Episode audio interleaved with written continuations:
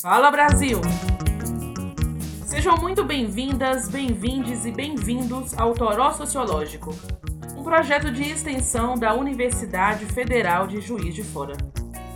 O Toró foi criado pelo Grupo de Pesquisa, Extensão e Ensino de Sociologia e pelo Laboratório de Ensino de Ciências Sociais da UFJF. Quem está falando aqui é a Juliana. Estamos no ar com o segundo episódio da série Chafariz. Chafariz é uma sequência de podcasts criada e utilizada no contexto do ensino remoto emergencial, no nosso colégio de aplicação. Depois, manda um e-mail pra gente. Conta o que você tá achando do nosso trampo, já é? O endereço é torosociológico.gmail.com Então, bora se banhar no chafariz. Dias atrás, batendo um papo com um amigo sobre um assunto qualquer, ele soltou a seguinte frase: Ju, você já reparou que nós nascemos com equipamento para viver mil vidas, mas no final das contas vivemos uma só? Essa frase ficou na minha cabeça. Primeiro, porque não consegui identificar de imediato que equipamento é esse. Depois, fiquei pensando: que viagem é essa? Como assim viver mil vidas? Ele é daquelas pessoas que lançam a braba e deixam a gente refletir, sem dar muitas explicações. Então, fui buscar o sentido sozinho. Comecei refletindo sobre esse tal de equipamento. Qual é a coisa que a gente já nasce com ela e que permite que a gente viva mil vidas? Será o cérebro? O coração? Poxa, mas nenhum órgão do corpo funciona sozinho. Ah, então é isso. O equipamento é o corpo. Mas como meu corpo me permitiria de alguma forma viver mil vidas? Biologicamente, isso não tem sentido nenhum. A não ser que eu acreditasse em reencarnação. Mas até a reencarnação não tem um limite? Eu achava que sim, tipo a gente costuma falar que gato tem sete vidas. Ah, sei lá. Eu acho que eu tô viajando demais. Vou pensar a partir da área que eu formei, né? Deixa eu pensar sociologicamente ou melhor, antropologicamente. Convido vocês a entrar nessa viagem comigo. Toda vez que eu falar eu, Juliana, pensem em vocês mesmos e na vida de vocês, ok? Tipo assim, eu, Valentina, ou eu, Enzo, eu, Maria, e por aí vai. Eu, Juliana, tenho um corpo. Para eu viver a minha vida, eu preciso de ar, de comida, um abrigo, me proteger do frio ou do calor excessivo. Preciso também de repouso e de movimentar o meu corpo. Não adianta nem dormir demais, nem estar na ativa demais, senão eu bugo. Tenho as necessidades fisiológicas e algumas medidas para manter minha saúde em dia. Mas é só isso que define estar viva? Se for, como eu poderia viver mil vidas apenas com um corpo? Eu também preciso de trabalhar, estudar, e olha que eu ainda estudo muito, porque na minha profissão o estudo nunca para. Mas para além dela, sempre gostei de estudar, de aprender coisas novas. Tanto dentro quanto fora da escola ou da universidade, porque o conhecimento está no mundo. Na escola, aprendemos alguns conhecimentos nas caixinhas. A caixinha do português, das artes, da matemática, da geografia, da história, a caixinha da sociologia. Mas até na escola, aprendemos mais do que isso. Porque se eu afirmo que possuo vários conhecimentos para além das instituições formais de ensino, cada pessoa que está presente nelas também tem vários outros conhecimentos sobre a vida. Lembrei da minha avó. Ela me dizia que gostaria muito de ter estudado, mas não pôde por conta da sua condição social. Ela veio de uma família bem pobre e precisou desde cedo trabalhar para trazer o sustento de casa. Ela tinha um conhecimento vasto sobre diferentes plantas, por exemplo. Onde eu vi um monte de mata amontoado, claro, sabia identificar que eram de cores e tamanhos diferentes, mas no final achava que era tudo mato. A minha avó sabia identificar aquelas plantas que eram medicinais, outras que davam para comer, o que eu achava estranho, porque para mim, se não vendia no sacolão, não era comida. E aquelas que a gente podia só observar, pois fazem mal para o organismo. Apesar de não ter estudado em uma escola, minha avó era muito sábia. são os chamados saberes populares e tradicionais. Ela sabia de coisas que várias pessoas muito estudadas não sabem. E eu acho que tá tudo bem. O acervo de conhecimento humano é imenso e muito diverso. E não tem como todo mundo saber de tudo mesmo. A grande questão é quando o conhecimento é mais valorizado do que o outro, e quando as pessoas não têm a garantia de acessar as mesmas oportunidades, como o caso da minha avó, que queria também estudar, mas sua condição financeira não permitia. Falar da minha avó me lembra bastante de comida. Que saudades da comida dela.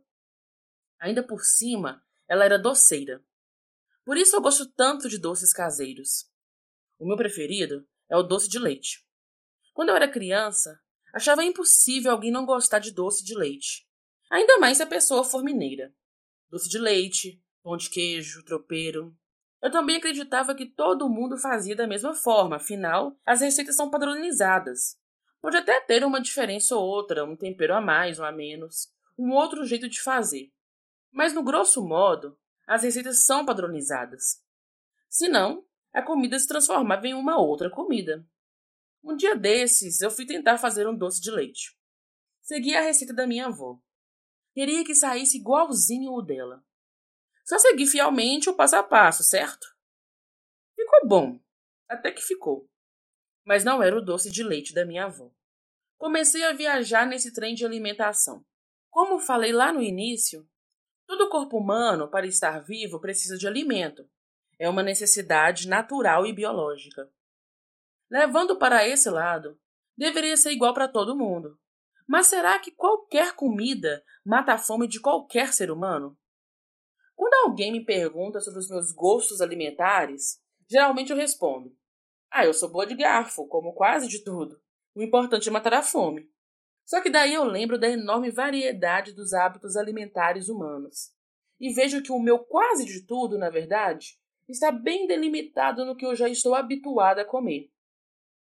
Fico pensando na ideia que a gente trocou em um dos momentos síncronos, sobre os chineses comerem cachorro. Essa ideia volta e meia aparece. E eu confesso que a primeira vez que ouvi, também surgiu um sentimento de aversão, nojo e de estranhamento. Só que eu sempre desconfiei de assuntos ou frases que só são lançadas no ar de uma forma superficial e sem questionamentos. Sempre desconfiei das sensações que certas coisas me provocam e da forma imediata que eu penso sobre elas, também de maneira superficial e sem questionamentos. Principalmente se esses assuntos aparecem de uma forma que pode levar a gente a rebaixar ou diminuir uma forma de ser das pessoas. Então eu comecei a refletir. Poxa, os animais que a gente come no nosso país. Quer dizer então que é natural e normal comer galinha, boi e porco só porque aqui é assim?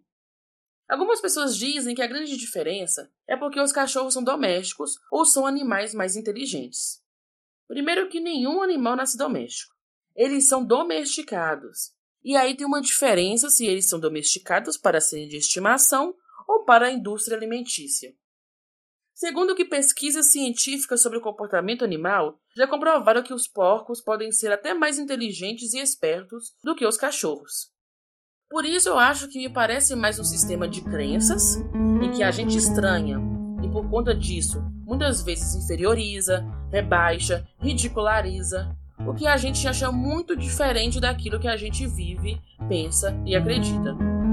Ou seja, enquanto um agrupamento humano, nós criamos e atribuímos sentidos, significados, sentimentos e relações diferentes, seja com as demais espécies de animais, seja com outras coisas e também entre nós mesmos.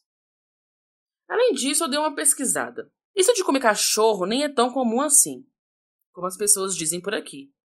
É algo que acontece apenas em algumas regiões da China, e as pessoas mais jovens já estão abandonando essa prática. Pode parecer um exemplo bobo, por se tratar apenas de um hábito alimentar. Mas vamos lembrar como os chineses estão sendo tratados por conta da pandemia. No início da pandemia, várias fake news foram sendo divulgadas de que a contaminação pelo coronavírus começou por conta de uma sopa de morcego. Daí, a desinformação leva aos discursos de ódio, aos preconceitos no dia a dia, que se traduzem em palavras e ações que vão desde pessoas comuns até representantes do governo, inclusive o próprio presidente do Brasil. Em relação à alimentação, eu não estou defendendo nenhuma prática nem outra. Só quero mostrar quais são os efeitos da gente generalizar ou criar estereótipos de um grupo humano, como se todo mundo pensasse e agisse de uma mesma forma só por ser de um grupo específico. Eu, Juliana, sei também que preciso estar com outras pessoas. Eu posso até morar sozinha, mas eu nunca estive completamente sozinha. Eu tenho as minhas amizades, meus colegas de trabalho, a minha família, vocês estudantes, as pessoas que encontro nas ruas, no supermercado, na padaria ou na farmácia. Essas últimas, mesmo eu não tendo uma relação próxima ou íntima com elas, eu tenho uma relação social.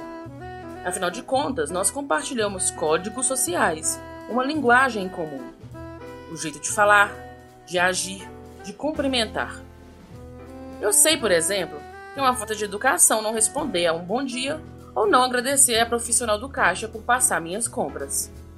Essas são as regras do convívio social. É isso.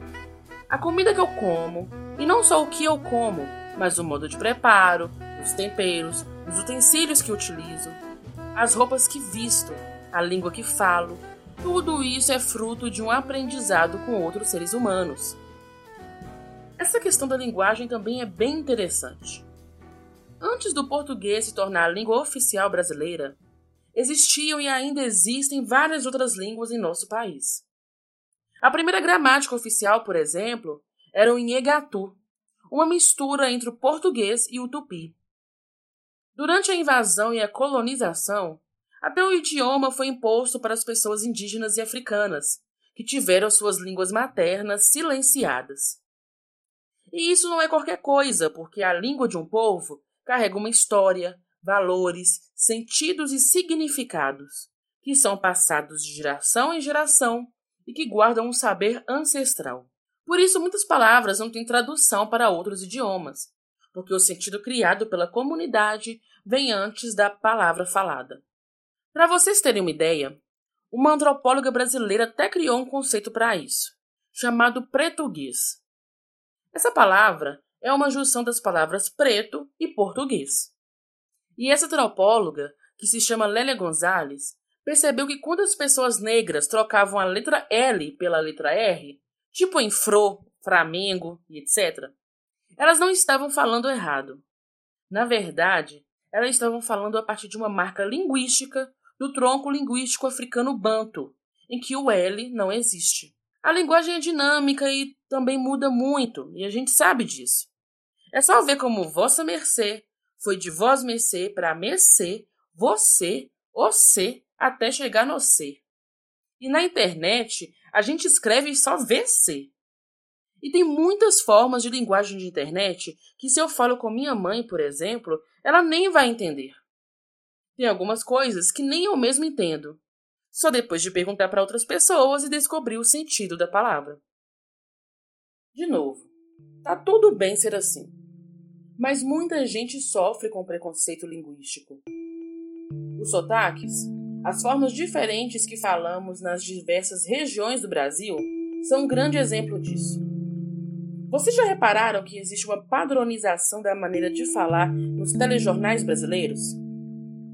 Isso está mudando aos poucos, mas existia a busca por um dialeto neutro, ou seja, um sotaque padrão, que não teria as características regionais de quem está falando nem preciso dizer quais dos sotaques brasileiros que mais eram evitados, né? Eu mesma vivia falando que eu não tenho sotaque, que quem tem sotaque são os outros. Uma visão etnocêntrica de perceber o mundo. A minha família, mesmo não tendo muito estudo e passando por vários constrangimentos sociais por conta disso, me ensinou assim. Falando em família, eu aprendi desde muito nova que a família ideal é aquela composta de mãe, pai e filhos. Nós chamamos de família nuclear. Tipos das de propagandas de margarina na TV. As que não têm essa configuração são consideradas famílias desestruturadas. Nunca entendi muito bem essa ideia, porque se eu olhava ao meu redor e também alguns dados, No Brasil, o que mais tem são famílias chefiadas apenas pela mãe, de avós que cuidam dos netos, ou famílias de mães, tias, tios, primos, irmãos, tudo junto e misturado. O nome que damos a essa configuração é de família extensa. Parece que há uma diferença muito grande entre o padrão real e o padrão ideal em relação à família em nosso país. Só que daí eu me pergunto: o que é família? É só relação de consanguinidade ou tem a ver com os significados que criamos para esses laços também? Entre os indígenas G, por exemplo, uma criança tem uma mãe e pode ter vários pais. Já entre os trobiandeses, que são um povo da região do Pacífico Ocidental, as crianças são da mãe. E não tem nenhuma palavra para definir o que chamamos de pai em termos biológicos. Para esse povo, esse homem é chamado pela criança como companheiro da mãe. Eles identificam semelhanças em termos físicos entre a criança e o companheiro da mãe, mas entendem que essas semelhanças existem pelo convívio diário entre os dois, e não por conta da concepção. São tantas as configurações humanas sobre família que fico me perguntando por que causa tanta repulsa e revolta a ideia de um casal entre duas mulheres ou dois homens adotarem uma criança e construírem o seu lar. Eu vou aproveitar esse gancho para falar rapidamente sobre a homossexualidade. Eu também aprendi que esse assunto é um tabu, que as pessoas são naturalmente heterossexuais e que aquelas que não seguiam o padrão da heteronormatividade são desviantes. Eu queria entender de onde saem as pessoas que se atraem por pessoas do mesmo gênero. Descobri então que, historicamente, várias instituições sociais tentaram buscar essa origem. Possessão, doença, transtorno psicológico, perversão. Todas as explicações tinham um caráter muito depreciativo. Como falei lá atrás, sempre desconfiei de respostas muito prontas e que inferiorizam as pessoas apenas por serem como são. Busquei novamente estudar outros povos e encontrei que nem todos compreendem a homossexualidade enquanto um desvio. Entre os Dagara, que é um povo situado na África Ocidental, as pessoas que se relacionam com pessoas do mesmo gênero são vistas como guardiões na aldeia. Elas têm um papel social fundamental, porque elas têm acesso aos portões que ligam a aldeia com outros mundos, os mundos dos espíritos e se comunicam com entidades de outras dimensões. Entre os Dagara, os homossexuais não são vistos como desviantes. Não existe um estereótipo sobre eles. E mais, ninguém precisa esconder ou afirmar suas orientações afetivas sexuais, porque isso não importa para esse povo. O importante é que cada pessoa cumpra o seu papel social, buscando o bem-estar de toda a comunidade. As pessoas têm a liberdade de apenas serem como são, respeitam e são respeitadas umas pelas outras. Mas eu quero dizer que outra coisa que aprendi é que geralmente a gente busca explicação só para aquilo que a gente acha estranho, acha diferente. Nosso senso comum não se pergunta sobre a origem da heterossexualidade, por exemplo. Ao achar que tudo o que nós fazemos é normal e que o que os outros fazem é anormal, a gente não consegue criar uma visão relativista sobre o mundo. Eu falei um monte de coisa, né, gente? Mas eu não esqueci da questão que está me fazendo pensar nisso tudo, tá? Nós nascemos com equipamento para viver mil vidas, mas no final das contas, vivemos uma só. Eu acho que todas essas reflexões estão me ajudando a chegar numa resposta. Mas antes disso, veio uma outra ideia aqui na minha cabeça que eu vou compartilhar com vocês.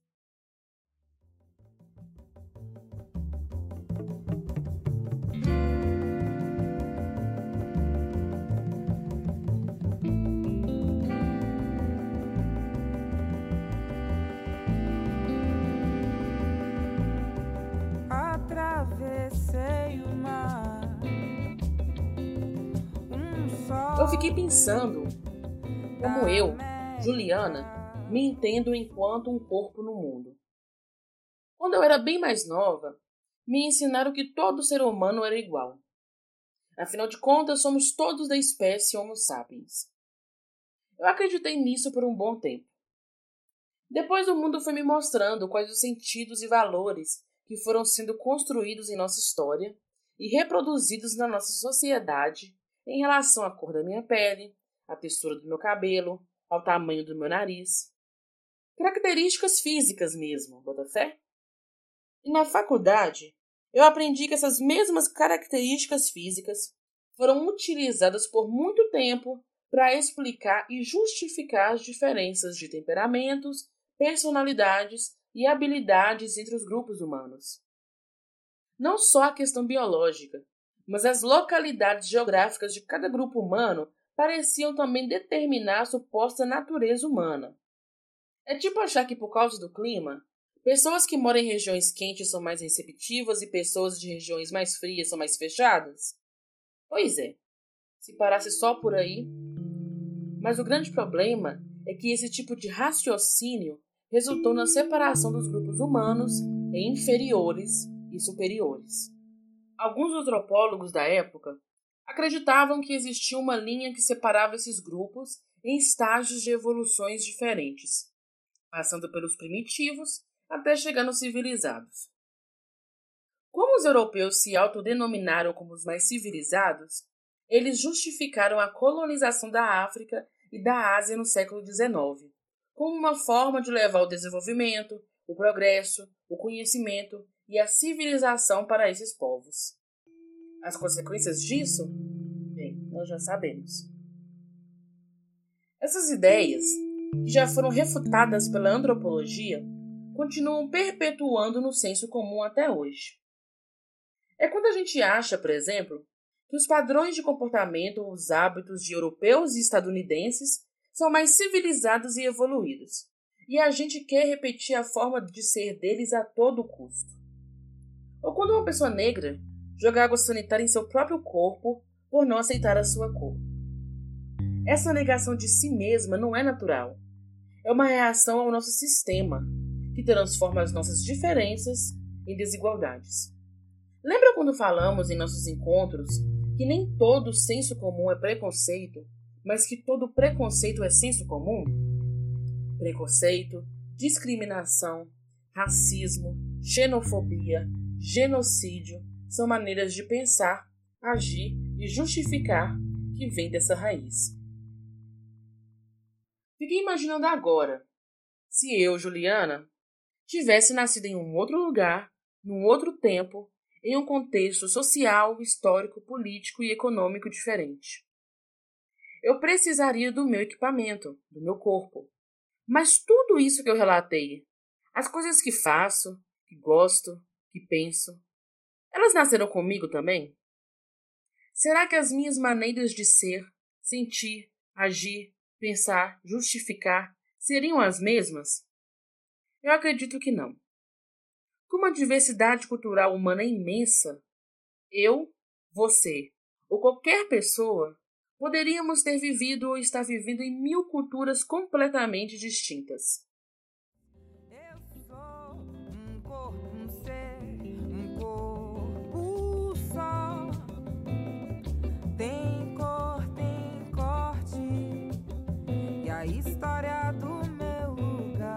É essa ideia que meu amigo quis me mostrar. Que o nosso corpo apesar de único, pode ser adaptado para viver mil vidas diferentes, a partir das inúmeras culturas construídas por nós, seres humanos, e as infinitas possibilidades existentes em cada uma delas. Esse foi o segundo episódio da série Chafariz.